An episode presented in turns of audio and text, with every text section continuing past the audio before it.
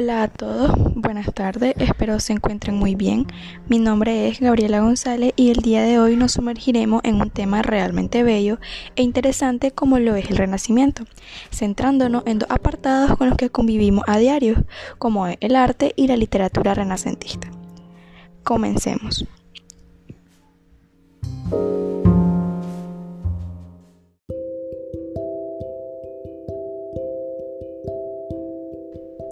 Para ponernos un poco en contexto, recordemos que se conoce como Renacimiento al movimiento cultural y artístico que surgió en Italia entre los siglos XIV y XVI.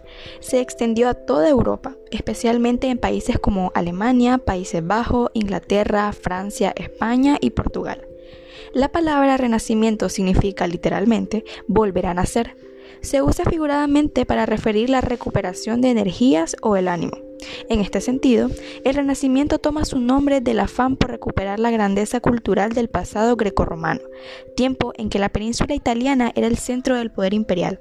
Florencia, Roma, Venecia, Génova, Nápoles y Milán fueron escenarios cruciales en su desarrollo. El Renacimiento ayudó al desenvolvimiento del comercio en el Mediterráneo y a la formación de una economía calificada por algunos como protocapitalista. También supuso el reimpulso de la investigación científica, la secularización de la sociedad, el apogeo de las universidades, entre otros.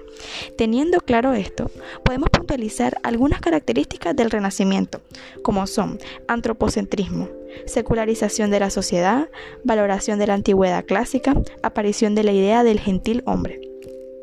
Racionalismo y cientificismo.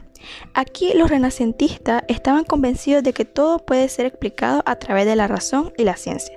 Por ello, florecieron la ciencia y destacaron científicos como Nicolás Copérnico, Galileo Galilei, Alonso de Santa Cruz, Miguel Servet y el propio Leonardo da Vinci.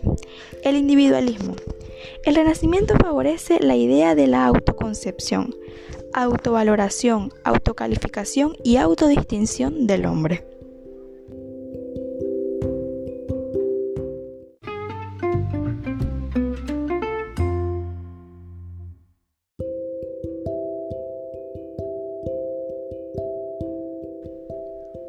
Ahora que hemos visto algunas características generales del Renacimiento y comprendiendo cómo influyen en distintos aspectos, centrémonos en el arte. Bien, los artistas del Renacimiento investigaron y reinterpretaron los valores plásticos del arte greco-romano, lo que les permitió aplicarlos no solo a las técnicas ya conocidas, sino a las nuevas técnicas y soportes de su tiempo, motivo por el cual la pintura destacó particularmente. Algunas características generales del arte del Renacimiento fueron la percepción del arte como objeto y forma de conocimiento, la imitación del arte clásico grecorromano en todas las disciplinas, el estudio de la anatomía humana, naturalismo, simetría, equilibrio, proporción, estudio de la geometría espacial, perspectiva en un punto de fuga, gusto por la luz diáfana, aparición del claro oscuro, Desarrollo de los temas profanos como mitología, historia y paisaje. Aparición del género del retrato en pintura y aparición de la pintura al óleo sobre lienzo. En la pintura destacaron Giotto, Fra Angelico, Sandro Botticelli, Leonardo da Vinci, Rafael Sanzio, Tiziano, El Bosco, Giorgio Vasari, Jean-Baptiste Eric, etc. Como ejemplo, pongamos a la Gioconda o Mona Lisa, que fue de Leonardo da Vinci, de 1503 a 1519. En la escultura destacaron Miguel Ángel Buonarroti, que también fue pintor y arquitecto, Lorenzo Ghiberti, Donatello, Verrocchio y Antonio Polaiuolo, entre otros. Pintemos en nuestra mente la escultura de la Piedad de Michelangelo Buonarroti en 1499. En la arquitectura destacaron Andrea Palladio, Filippo, Brunelleschi, León Battista Alberti, Donato Di Angelo, Bramante y muchos más. Para tener un ejemplo, imaginemos o busquemos la cúpula del Duomo de la Catedral de Santa María del Fior de Filippo Brunelleschi en 1436.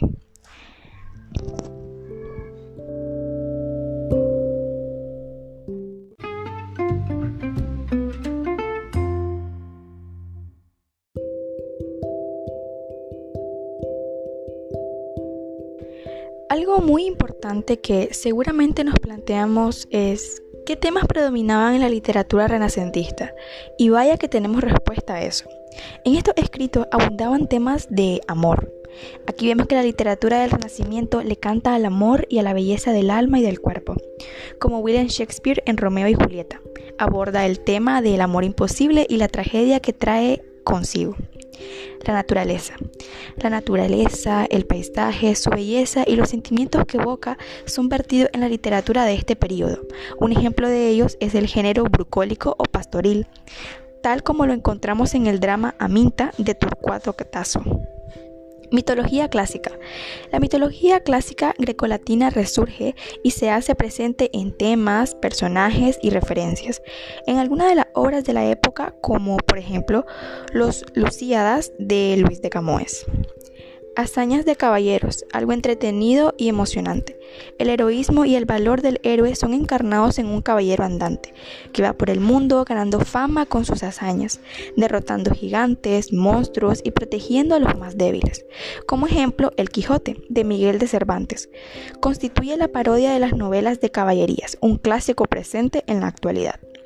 La crítica social.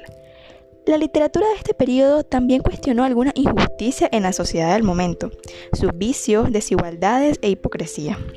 Crítica a la Iglesia. En momentos en que la reforma y la contrarreforma habían agitado el panorama europeo, se cuestionaba la forma en que el poder era ejercido por la Iglesia. El sentimiento religioso. La religión y el sentimiento hacia lo divino ocupa el centro de mucha literatura de esta época, atravesada por un amor místico a Dios, como, por ejemplo, en el poema Noche Oscura de San Juan de la Cruz.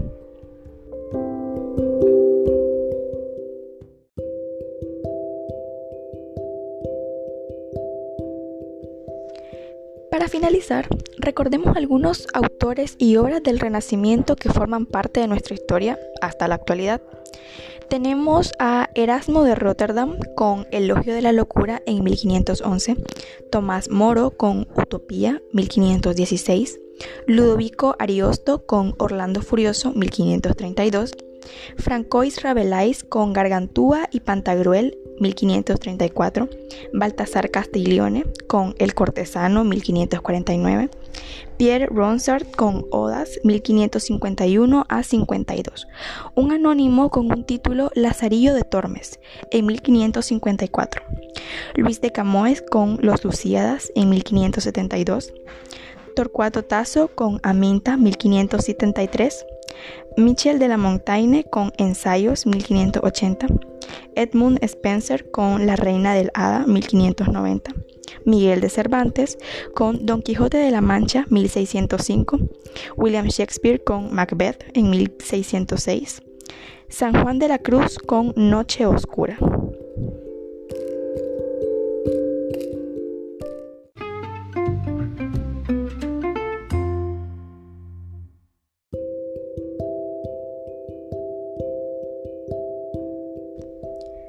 Como último punto a revisar, ya que hemos dicho, puntualizado e imaginado todos estos aspectos, ¿qué podemos decir del Renacimiento? ¿Podemos decir que fue una nueva oportunidad? Tomando lo clásico que no pasa y llevando este legado a futuras generaciones como lo somos nosotros. Estas obras, esculturas, monumentos, construcciones, entre muchas otras cosas, son pequeños o grandes trozos de historia, de pasado, de experiencia y de revoluciones que tenemos la dicha y gozo de presenciar o leer. Construyen nuestra educación, nuestro conocimiento y formación tanto académica como personal. Tenemos un poco de historia en el mundo. Eso construye nuestra identidad y legado. Las mentes brillantes y talentosas de épocas pasadas no necesitaron pantallas, celulares o computadoras para hacerse notar. Necesitaron pasión e imaginación para llegar hasta nuestros días, lo que nos muestra que cada uno de nosotros es capaz de dejar un legado a futuras generaciones. Muchas gracias por su atención.